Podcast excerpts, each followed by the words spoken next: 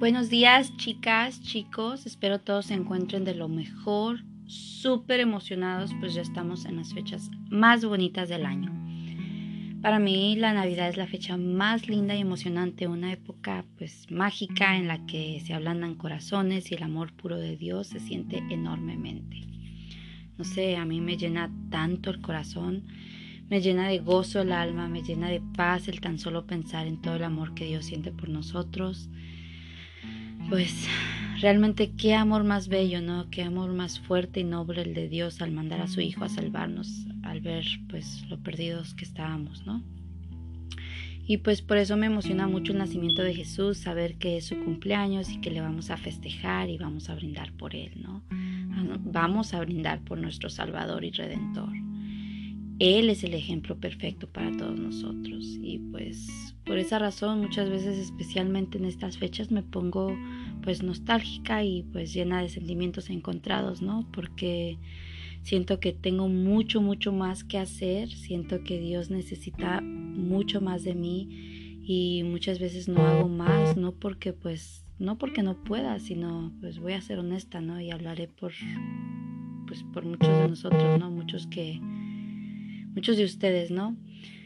Hay que ser honestos, este, las cosas no las hacemos no porque no podamos, realmente pues las, no las hacemos por falta de carácter, por bajo autoestima, por perezosos y, desorganizados. Pero bueno, pues no hablemos de cosas tristes. Hagamos todos los días lo mejor que podamos. Pues, no sé, esforcémonos más todos los días, ¿no? Llenos de Dios y poniéndolo a Él primero, pues hay que esforzarnos a ser mejor que el día anterior. Em, y bueno, el día de hoy estaremos escuchando capítulo 7 de Salvaje de Corazón en Facebook por los lives, a través de los lives, yo ya, ya iba en capítulo 8, así de que ya mero alcanzamos capítulo 8. Creo que he ido más lenta por este a través del podcast, no sé qué piensan ustedes, ¿no? Los que me estaban viendo por los lives. Este, pero necesitaba este pues ir más despacio, ¿no? Este y organizarme un poquito más las actividades con los niños, con los bebés, ¿no? Las actividades de casa y pues por esa razón, este, pues tal vez he ido un poquito más lenta a través del podcast, pero ya vamos en capítulo 7, así es de que ya mero nos alcanzamos a capítulo 8, como íbamos en, en Facebook y pues pronto terminaremos el libro y hablaremos pues un corto resumen entonces, así comencemos capítulo 7. En página, ¿qué es página? Página 130. Capítulo 7. La sanidad de la herida. Y una vez más, capítulo 7, este capítulo empieza con algunas citaciones, ¿no? Forajido, ¿por qué no vuelves a tus cabales? Has estado saltando cercas por mucho tiempo Quizás seas fuerte, pero sé que tienes tus razones. Mejor deja que alguien te ame antes que sea demasiado tarde. The Eagles, Las Águilas, Desesperado Forajido, 1973 por Glenn Fry y Don Henley. El siguiente. La tarea de sanar es respetarse como una criatura, ni más ni menos, Wendell Berry. Y el tercero es, el deseo más profundo de nuestro corazón es la unión con Dios, quien nos creó para que tuviéramos unión con Él. Este es el propósito original de nuestra vida. Brennan Manning.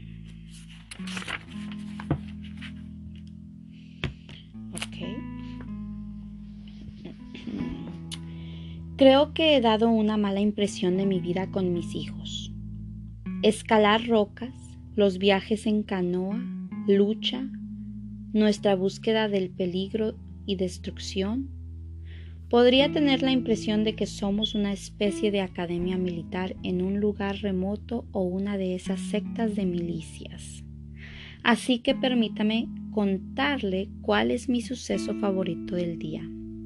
Ocurre tarde en la noche a la hora de dormir, después, de, después que los muchachos se han cepillado los dientes y hemos hecho nuestras oraciones familiares. Mientras los arropo, uno de mis hijos preguntará, Papá, ¿podemos acorrocarnos esta noche? La hora de acorrocarse llega cuando me recuesto cerca de ellos en una cama que en realidad no es lo suficientemente grande para mí, para mi hijo y para mí. Y eso es lo importante, acercarnos mucho. Y ahí en la oscuridad tenemos alguna conversación. Por lo general, empezamos a reír y luego Debemos susurrar porque los chicos no pedirán que no hagamos tan porque los chicos nos pedirán que no hagamos tanto ruido.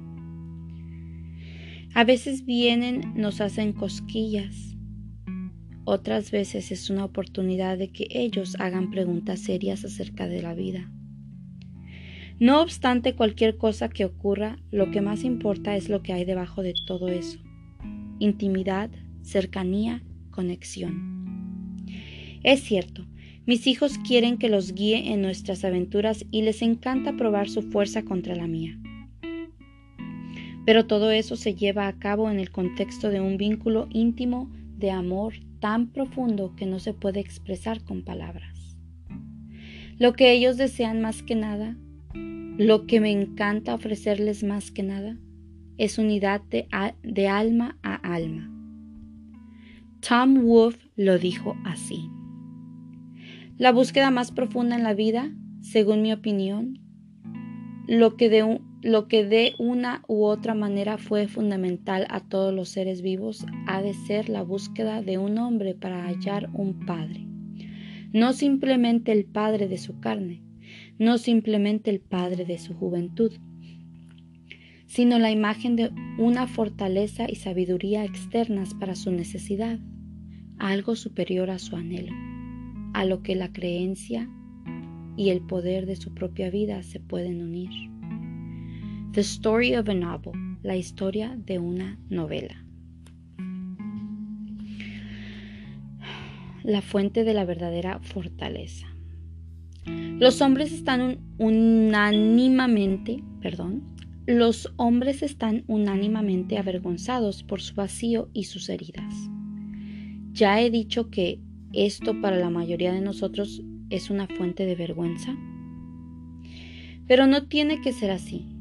Desde el principio, desde el mismo principio, antes de la caída y del ataque, estaba escrito que nuestra existencia sería desesperadamente dependiente. Es como un árbol y sus ramas, explica Cristo. Ustedes son los pámpanos yo soy el tronco. De mí extraen su vida, así es como se supone que fuera. Es más, él continuó diciendo, separados de mí nada podéis hacer. Juan 15, 5. Jesús no está reprochándonos o burlándose de nosotros, ni aun diciéndolo con un suspiro, pensando todo el tiempo, me gustaría que se esforzaran y dejaran de necesitarme tanto. En absoluto, estamos hechos para depender de Dios, para estar en unión con Él. Y nada acerca de nosotros funciona bien sin esta unión. C.S. Lewis escribió, un auto se hace para andar, andar con gasolina y no andaría adecuadamente con otra cosa. Pues bien, Dios diseñó la máquina humana para andar en él, mismo. Él es el combustible que nuestros espíritus fueron diseñados para quemar o el alimento del que nuestros espíritus fueron diseñados para alimentarse. No hay otro. Aquí es donde nuestro pecado y nuestra cultura se han unido para mantenernos en esclavitud y quebranto, para impedir la sanidad de nuestra herida. nuestro pecado es esa parte interior terca que quiere, por sobre todo lo demás, ser independiente. Hay una parte de nosotros ferozmente comprometida a vivir en un camino donde no tengamos que depender de alguien en especial de Dios. Entonces llega la cultura con imágenes como John Wayne y James Bond y todos esos, y todos esos otros hombres de verdad. Lo que tienen en común es que son solos, no necesitan a nadie. Llegamos a creer muy profundamente en nuestros corazones que necesitar a alguien para algo es una clase de debilidad un perjuicio. Por eso, un hombre nunca, nunca se detiene a pedir instrucciones. Soy muy conocido por esto. Sé cómo llegar allá. Encontraré mi propio camino. Muchas gracias. Solo cuando estoy total y definitivamente perdido me detengo y consigo ayuda, y me siento como un tonto por hacerlo. Jesús no conocía eso.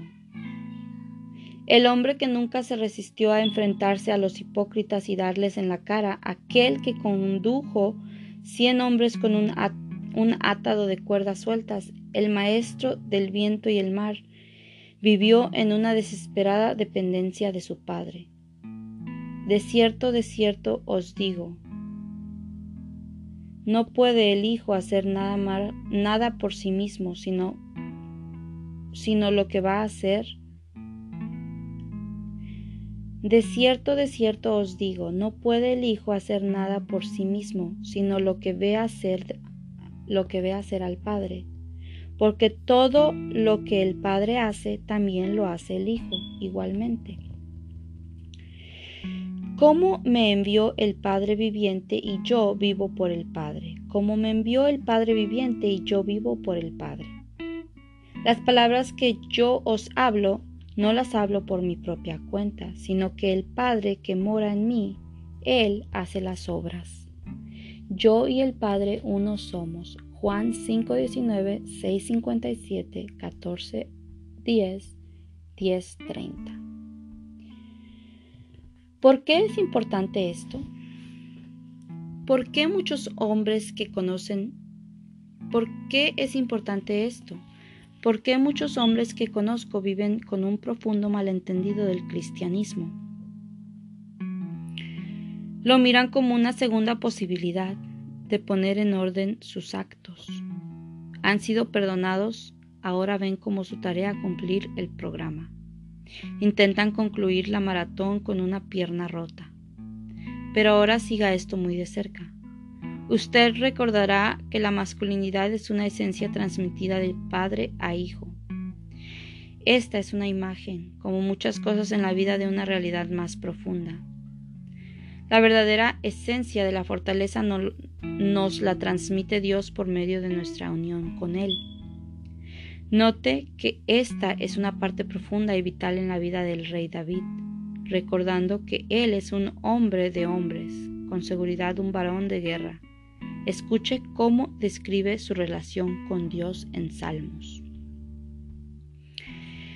Te amo, oh Jehová, fortaleza mía. 18.1. Tú, Jehová, no te alejes, fortaleza mía, apresúrate a socorrerme. 22.19. A causa del poder del enemigo esperaré en ti, porque Dios es mi defensa. 59.9. Me atrevo a decir que David se podría enfrentar en cualquier momento a John Wayne o James Bond. Sin embargo, a este verdadero hombre no le avergüenza admitir su dependencia de Dios. Sabemos que estamos hechos para encarnar fortaleza, sabemos que no somos aquello para lo que fuimos hechos, y por eso sentimos nuestro quebranto como una fuente de vergüenza. Al, al hablar hace poco de su herida, y de cómo debía ingresar a ella para encontrar sanidad, David protestó. Ni siquiera quiero ir allá. Todo se siente muy real. Normalmente los hombres son muy severos con los lugares débiles del interior. Muchos dicen sentir como si dentro de ellos existiera un niño y desprecian eso de, sí mismos. Deja de ser como un bebé, se ordenan. Pero así no es como Dios siente. Él está furioso por lo que le ha pasado a usted. Mejor le fuera que se le atase al cuello una piedra de molino y se le arrojase al mar, que hacer tropezar a uno de estos pequeñitos. Lucas 17:2. Piense en cómo se sentiría si las heridas que le causaron los golpes que le asestaron se los hubieran dado a un niño que usted amara. Quizá su hijo. ¿Lo avergonzaría por eso? ¿Sentiría desprecio de que su hijo no pudiera superar el asunto? No. Usted sentiría compasión. Así lo escribió Gerard, Manley Hopkins. Mi propio corazón me ha hecho tener más lástima. Déjame vivir para mí entristecido yo de aquí en adelante. En la película Good Will Hunting, En Busca del Destino, hay una hermosa representación de lo que puede pasar cuando un hombre comprende que se ha apropiado de su herida y descubre que no tiene que hacerlo. Will Hunting, representado por Matt Damon, es un joven brillante, un genio, que trabaja como conserje en el Instituto de, Tecnología de Massachusetts, MIT, y vive en un sector peligroso de la ciudad. Nadie conoce su talento por lo, porque lo esconde detrás de un falso yo de chico bravucón mal encaminado. Es un peleador, un hombre violento. ese falso yo nació de un padre herido. No conoció a su padre natural y el hombre que lo crió llegaba borracho a casa y golpeaba sin misericordia a Will. Después de ser arrestado por armar una pelea por enésima vez, la corte ordena a Will que vaya donde un psicólogo. Sean, representado por Robin Williams, se forma un vínculo entre ellos. Por primera vez en la vida de Will, un hombre mayor se preocupa en gran manera por él. Su iniciación ha comenzado. Al terminar una de las sesiones finales, Sean y Will hablan de los golpes que este último ha soportado, registrados ahora en el archivo de su caso. Y esta es la plática entre ellos, ¿no? Will. Por consiguiente, este, tú sabes, eso es como si Will tuviera un desorden de relación. De eso se trata todo el asunto, temor, temor al abandono. Es por eso que terminé con Skyler. Y eso es lo que dice, ¿no? Will está preguntando a Sean. Es una, es una plática entre Will, va a ser una plática entre Will y Sean. Y, él, y Will va a estar haciendo preguntas, ¿no? Y, así, ¿no? y le dice, es por eso que terminé con Skyler, su novia. Sean, no sabía que tuvieras eso. Will, lo tengo. Sean, ¿quieres hablar del asunto? Will, mirando al piso. Mm, no. Sean, hey, Will, no sé mucho, pero mira esto. Esto no es culpa tuya. Will, Suspira. Sí lo sé. Sean, mírame hijo, no es tu culpa.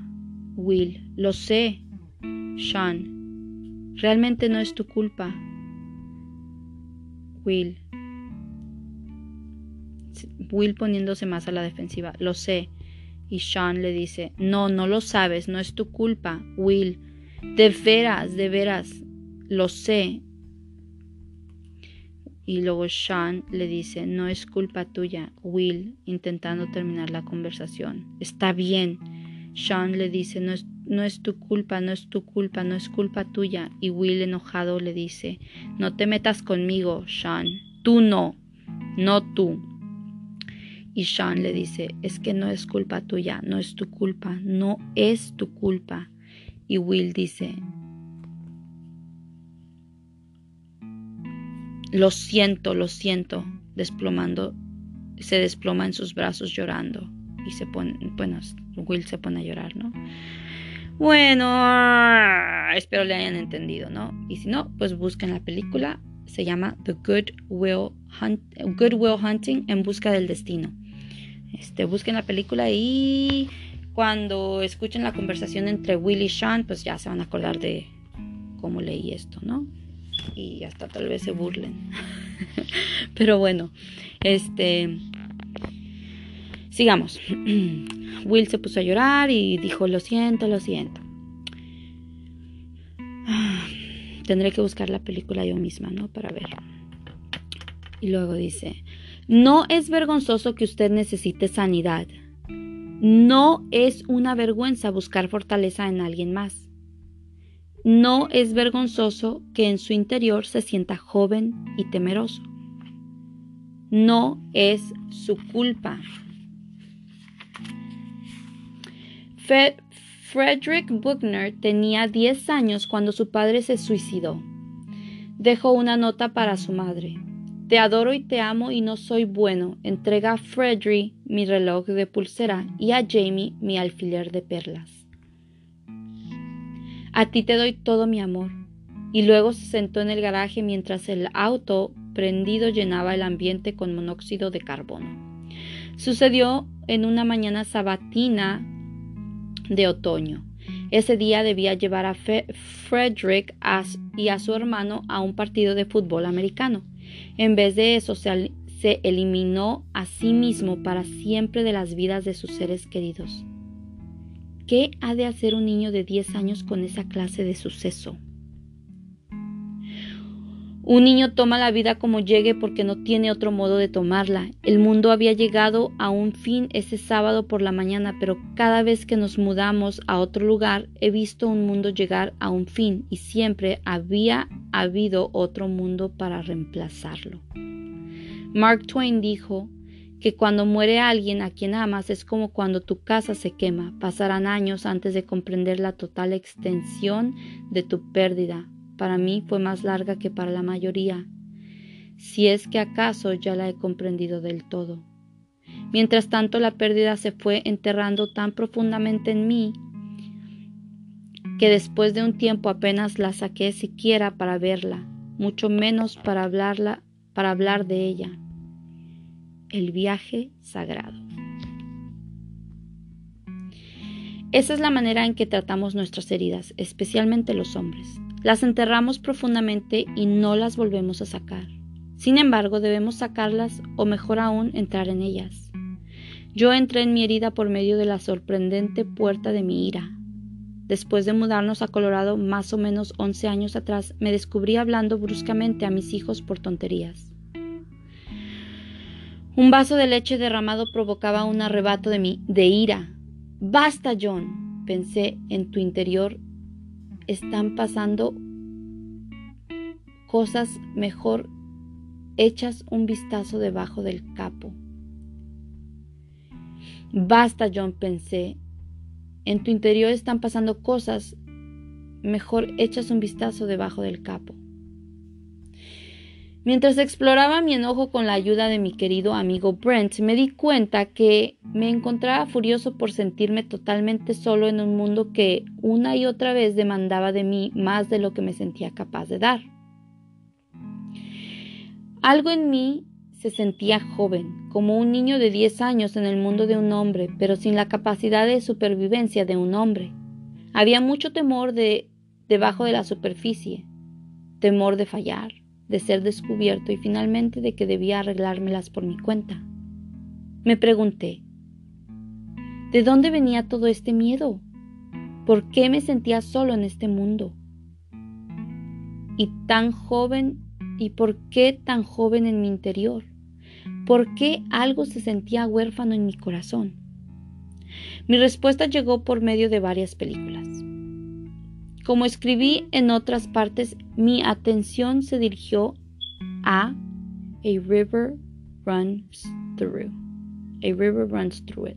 Nada es para siempre. Ay, esa película está pero hermosa, pero bien triste. En realidad, pues no me gustó el final, pero bueno. Me hizo llorar muchísimo. Pero bueno, dice, como escribí en otras partes, mi atención se dirigió a, a, A River Runs Through It. Nada es para siempre.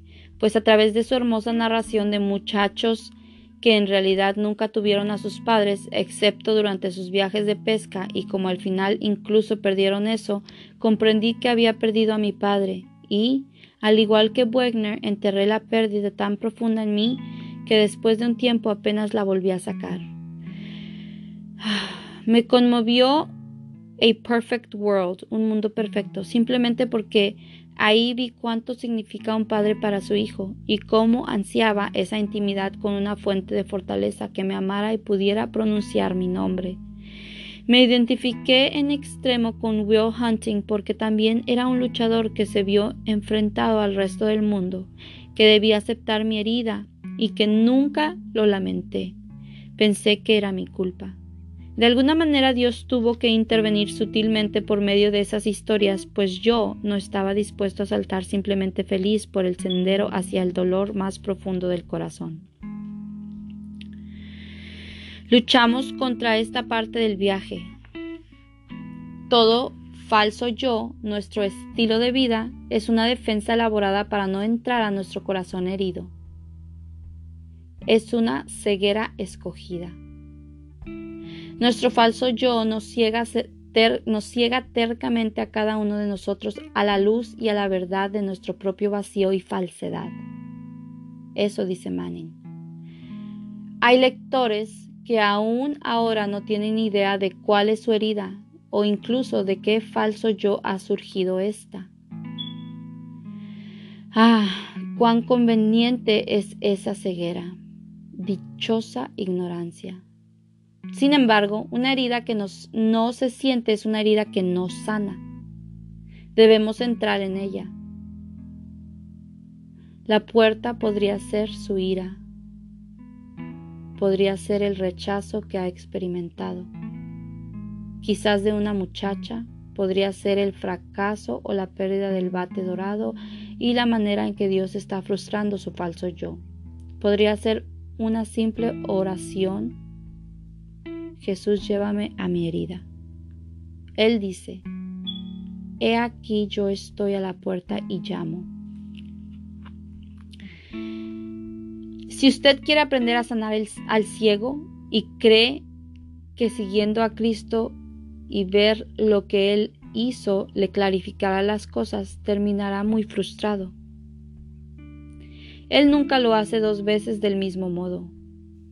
En un caso escupe sobre un tipo, en otro escupe en tierra, hace lodo y lo pone en los ojos. En un caso escupe, escupe sobre un tipo, en otro escupe en tierra, hace lodo y lo pone en los ojos. A un tercero simplemente le habla, a un cuarto lo toca y a un quinto le echa fuera un demonio. Con Dios no hay fórmulas. El modo en que Él cura nuestra herida es un proceso profundamente personal. Él es una persona e insiste en obrar personalmente. Para algunos llega en un momento de toque divino, para otros ocurre con el tiempo y por la ayuda de otro o quizás de otros. Agnes Sanford dice, en muchos de nosotros hay heridas tan profundas que solo puede sanarnos la intervención de alguien más a quien podamos llevar a nuestro dolor. Por tanto, mucha de la sanidad ocurrió en mi vida simplemente por medio de mi amigo Brent. Éramos compañeros y más que eso, éramos amigos. Pasábamos horas juntos en pesca voladora, viajando con mochila, andando en clubs, en clubes. Solo pasar tiempo con un hombre que respetaba de verdad, un verdadero hombre que me amaba y respetaba. Nada sana tanto como eso. Un verdadero hombre que me amaba y respetaba. Al principio temí que lo estuviera engañando, que él lo vería algún día y me hiciera caer. Pero no lo hizo, y lo que ocurrió en vez de eso fue validación. Mi corazón sabía que si un hombre que conozco es alguien que cree que también soy un hombre, entonces después de todo es posible que lo sea. Recuerde, la masculinidad otorga masculinidad. Pero ha habido otras maneras importantes en las que Dios ha obrado. Tiempos de oración, momentos de dolor por la herida y de perdonar a mi Padre.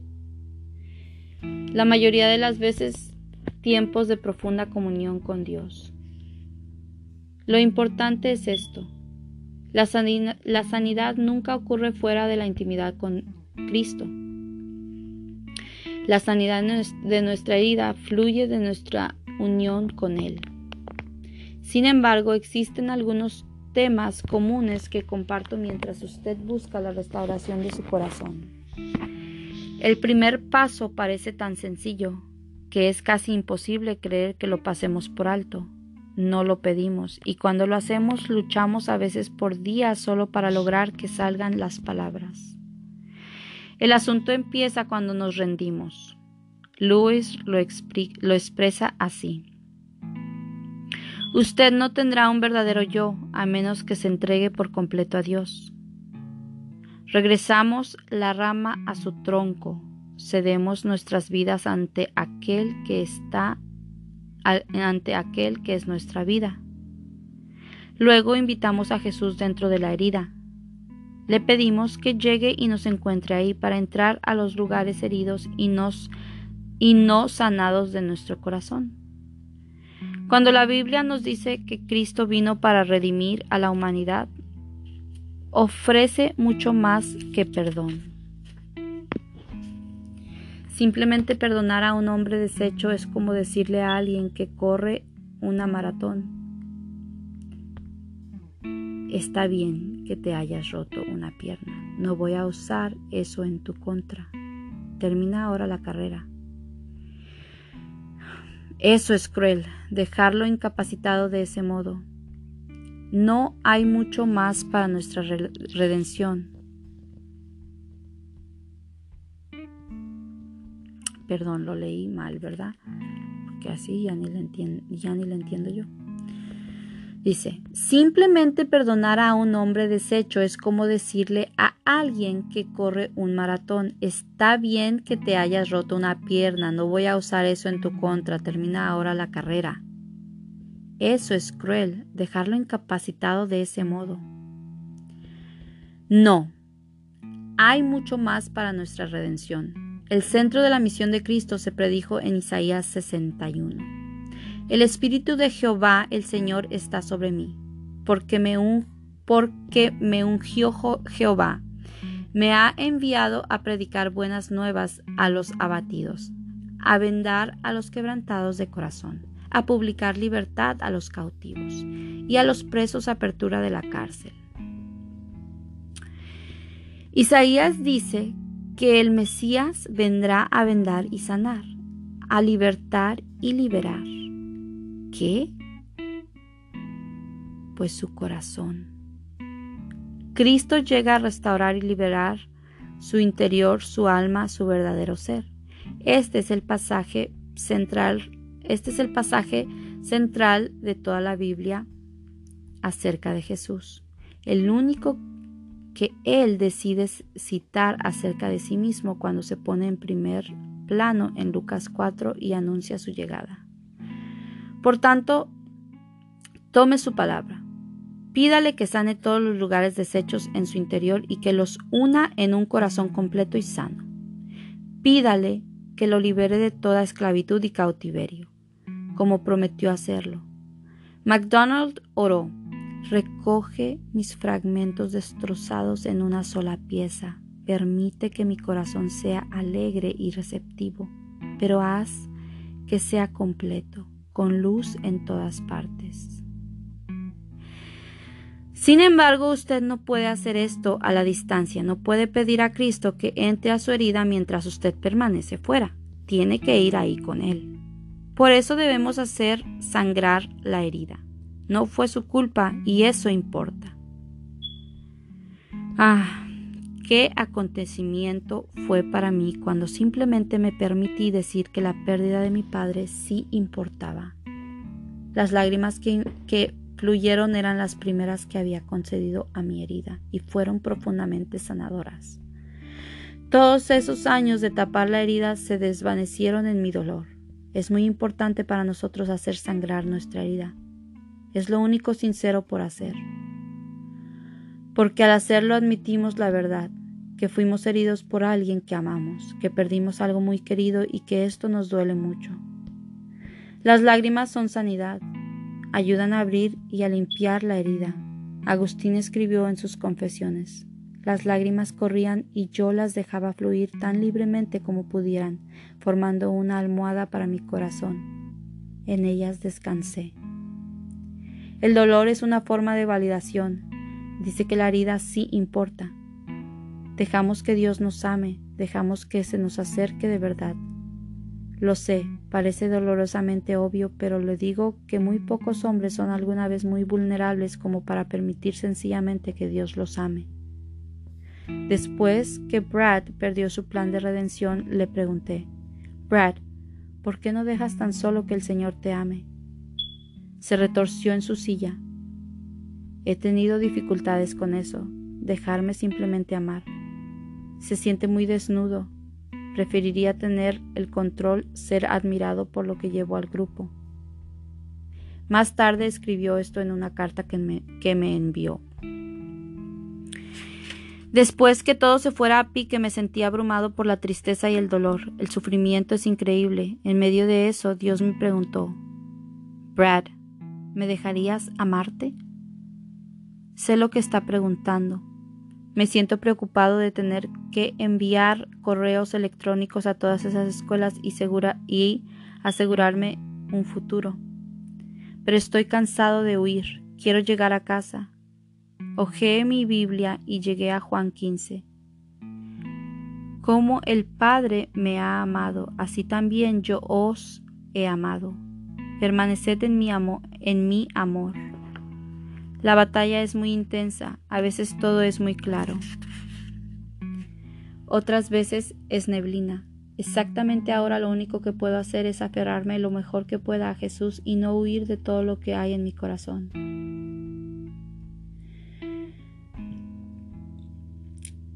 Morar en el amor de Dios es nuestra única esperanza, el único hogar verdadero para nuestros corazones.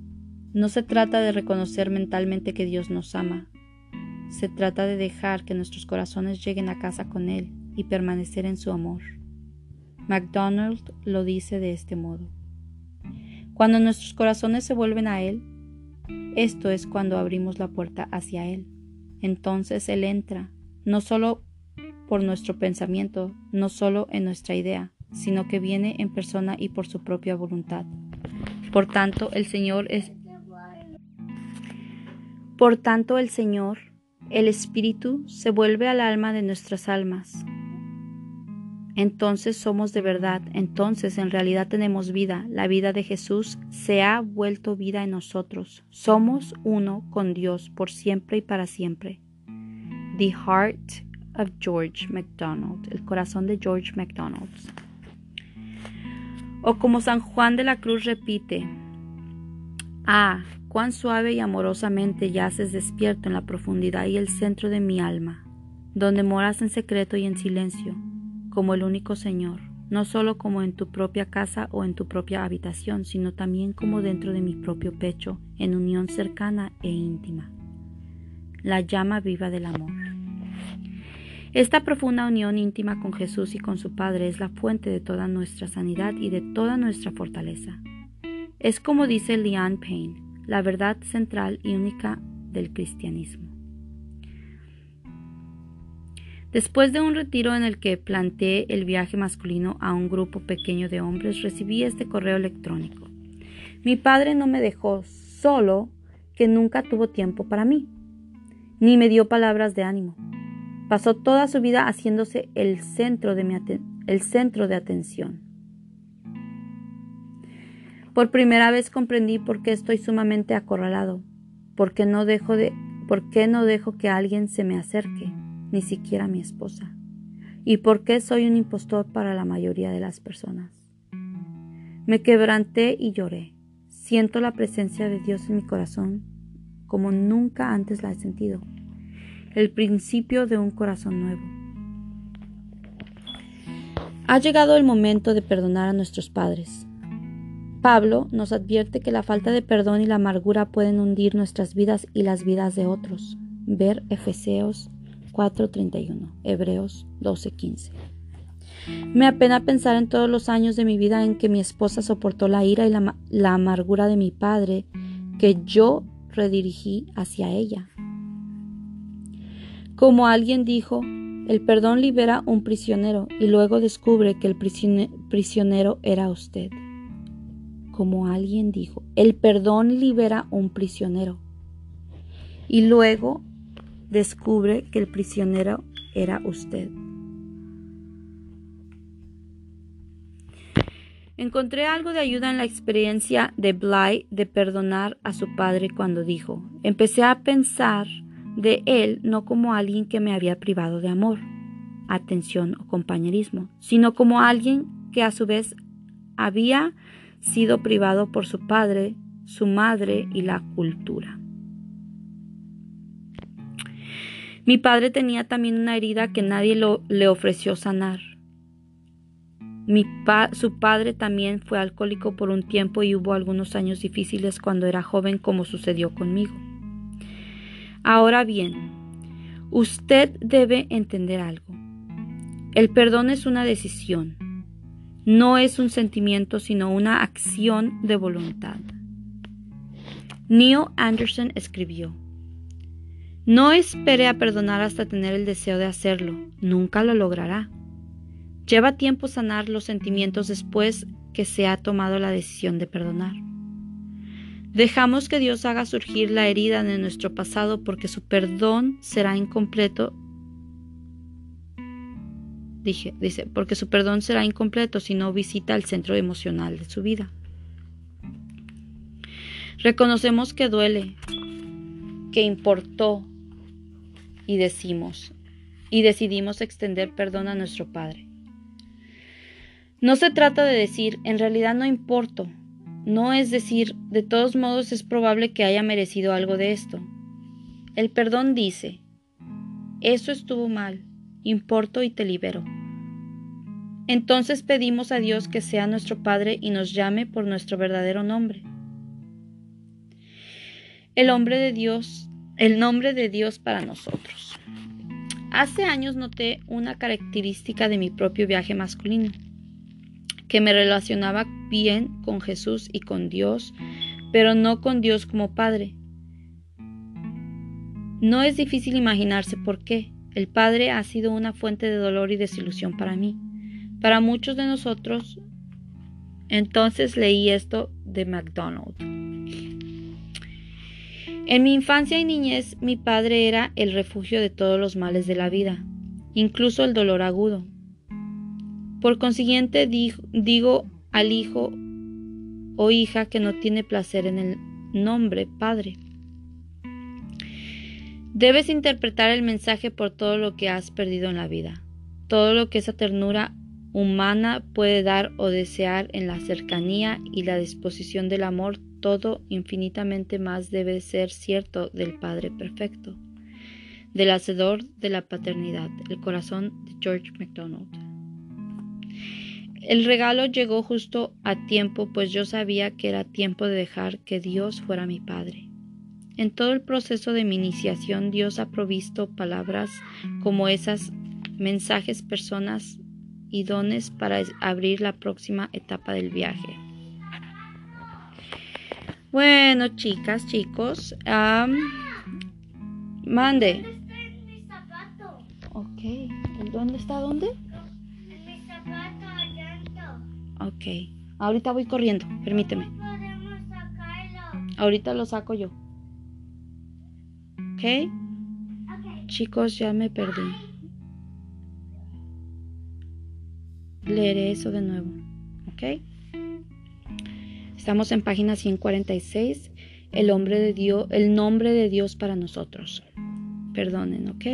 Pero no pude ponerles pausa en cuanto llegó este bebé a decirme de su duende. Hace años noté una característica de mi propio viaje masculino, que me relacionaba bien con Jesús y con Dios, pero no con Dios como Padre. No es difícil imaginarse por qué. El Padre ha sido una fuente de dolor y desilusión para mí, para muchos de nosotros. Entonces leí esto de MacDonald. En mi infancia y niñez mi padre era el refugio de todos los males de la vida, incluso el dolor agudo. Por consiguiente, digo al hijo o hija que no tiene placer en el nombre Padre, debes interpretar el mensaje por todo lo que has perdido en la vida. Todo lo que esa ternura humana puede dar o desear en la, en la cercanía y la disposición del amor, todo e, e infinitamente más debe ser cierto del Padre perfecto, del Hacedor de la paternidad, el corazón de George MacDonald. El regalo llegó justo a tiempo, pues yo sabía que era tiempo de dejar que Dios fuera mi Padre. En todo el proceso de mi iniciación, Dios ha provisto palabras como esas, mensajes, personas y dones para abrir la próxima etapa del viaje.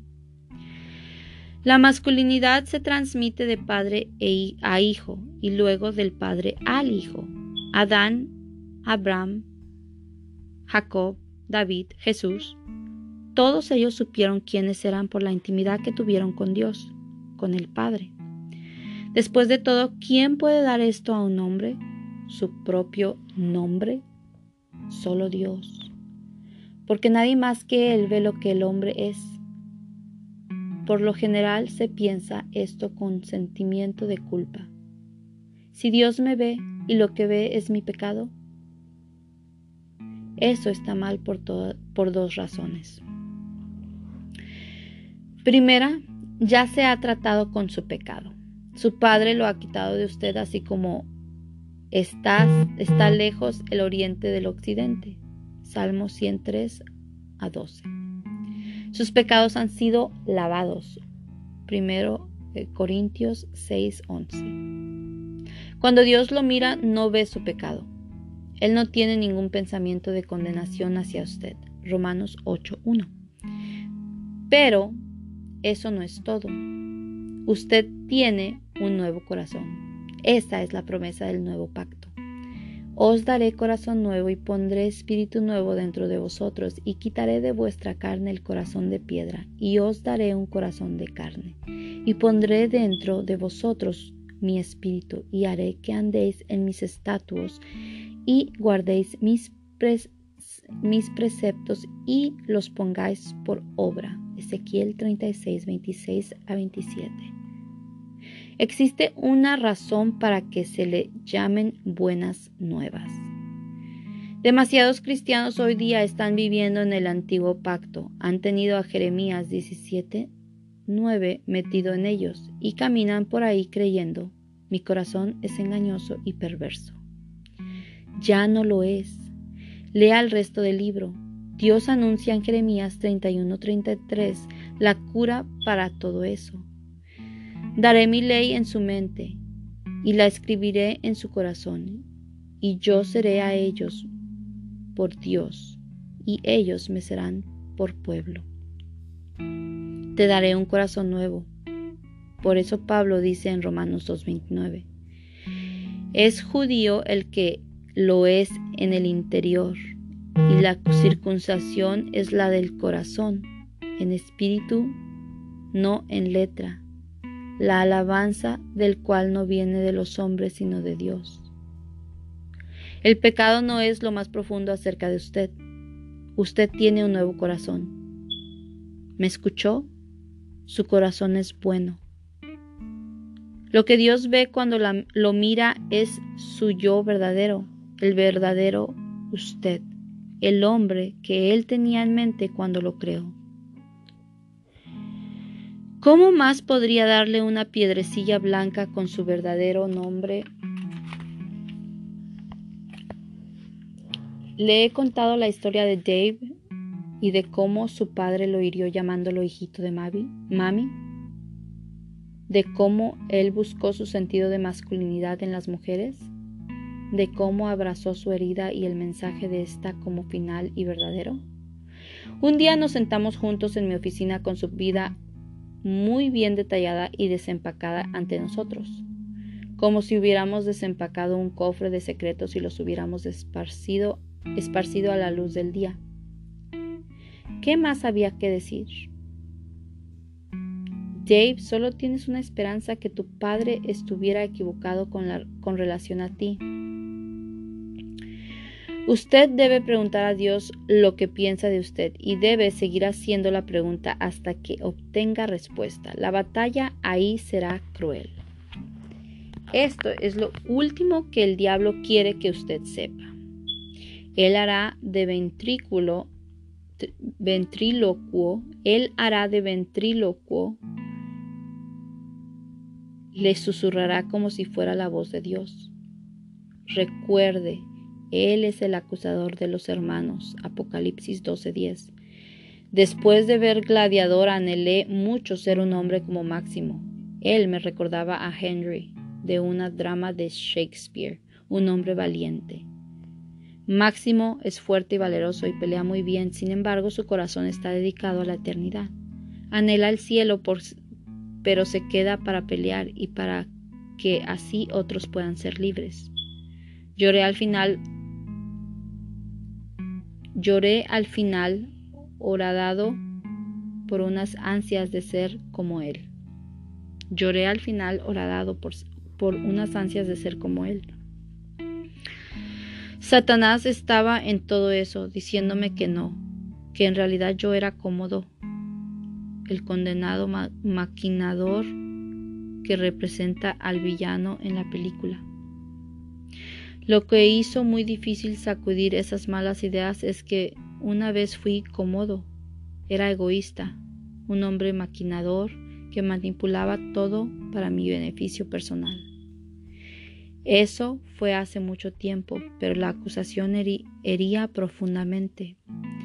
Salí de viaje de Inglaterra donde dicté cuatro conferencias en cinco días. Fue un viaje atroz y experimenté mucho ataque espiritual. Qué descanso fue dejarme caer en mi asiento al tomar un avión para regresar a casa. Cansado hasta los huesos, agotado y golpeado, necesitaba oír palabras de mi padre. Por tanto, en mi diario comencé a derramar mi corazón hacia Él. ¿Qué de mí, querido Señor? ¿Te gusto lo que ves? ¿Te gusto lo que vistes? ¿Qué ves? Lo siento por tener, una, por tener que preguntar. Quisiera saber sin preguntar. El miedo, supongo, me hace dudar. No obstante, ansío oír de ti una palabra o una imagen o un o una imagen, un nombre o incluso una mirada tuya. Esto es lo que oí. Eres Henry V. después de Agincourt. Eres Henry V. después de Agincourt, el hombre en la arena cuyo rostro está cubierto de sangre, sudor y tierra, quien luchó valientemente, un gran guerrero, sí, como máximo y luego, eres mi amigo. No puede decirle, no puede decirle cuánto significaron esas palabras para mí. Es más, me da vergüenza contárselas, parecen arrogantes, pero lo hago con la esperanza de que la ayuden a encontrar las suyas. Ellas son palabras de vida, palabras que sanan mi herida y hace añicos las acusaciones del enemigo. Estoy agradecido por ellas, profundamente agradecido. Ah, qué maravillosas historias le puedo contar de cuántas veces Dios me ha hablado a mí y a otros hombres desde que desde que le hemos estado haciendo la pregunta. Mi amigo Aarón fue, a un parque cerca de nuestro hogar y descubrió un lugar solitario. Ahí esperó la voz del Padre. Esto fue lo que oyó primero. La verdadera masculinidad es espiritual Aarón había creído por mucho tiempo que la masculinidad era femenina. Esto lo lanzó a una terrible ceguera debido a que es un hombre muy espiritual y sin embargo añora ser un hombre verdadero.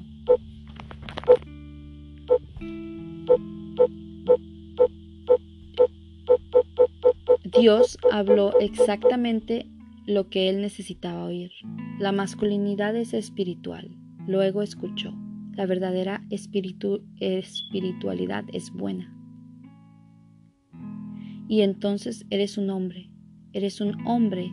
Eres un hombre. Es una batalla llegar hasta ahí. Y una vez que se han pronunciado palabras como estas, el enemigo se asegura a robar, se apura a robarlas. Recuerde cómo asaltó a Cristo en el desierto cuando estaba a punto de oír palabras de su Padre.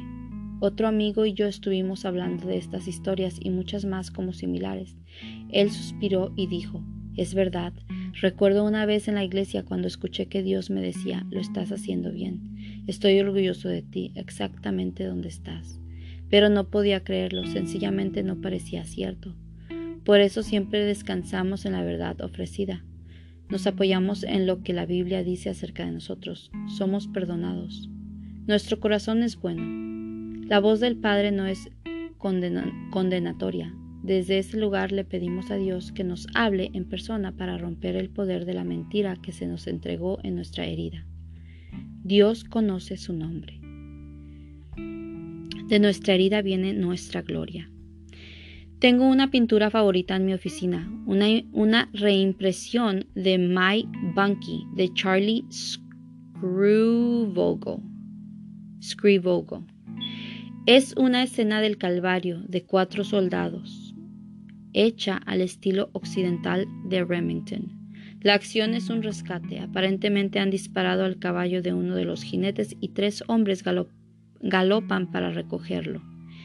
En primer plano, al soldado en problemas lo están poniendo en las ancas del caballo de su compañero, su bunkie, mientras los otros dos lo protegen con rifles.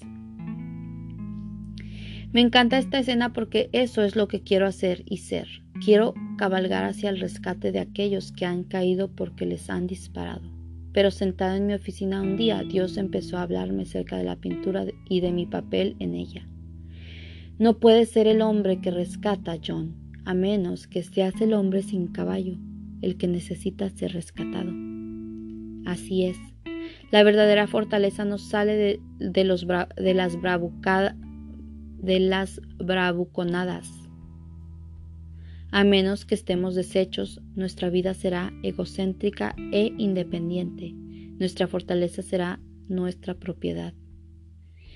Mientras usted se crea realmente algo exclusivo y de usted mismo, ¿para qué necesitaría a Dios? No confío en un hombre que no ha sufrido. No dejo que se me acerque un hombre que no ha enfrentado su herida. Piense en los fingidores que conoce. Son la clase de hombre a quien usted llamaría a, los dos, a las dos de la mañana cuando la vida se está derrumbando a su alrededor? No, yo, yo no. No quiero clichés, quiero verdad profunda y conmovedora, que solo llega cuando un hombre ha andado en el camino del que he estado hablando. Buechner dice, hacer por nosotros mismos lo mejor que tenemos por hacer rechinar los dientes y apretar el puño para sobrevivir al mundo en lo más duro y difícil es, por ese mismo acto, ser incapaces de dejar que algo se haga para nosotros y en nosotros, que es aún más maravilloso. El problema con armarse de valor contra el rigor de la realidad es que ese mismo que ese mismo temple que nos protege contra la destrucción de la vida, también protege la vida para no ser receptivos y transformados. El viaje sagrado. Solo cuando entramos en nuestra herida descubrimos nuestra verdadera gloria. Así lo dice Bly. ¿Dónde está la herida de un hombre? Ahí es donde estará su genio. Existen dos razones para esto. Primera, la herida se ha dado en el lugar de su verdadera fuerza, como un intento para...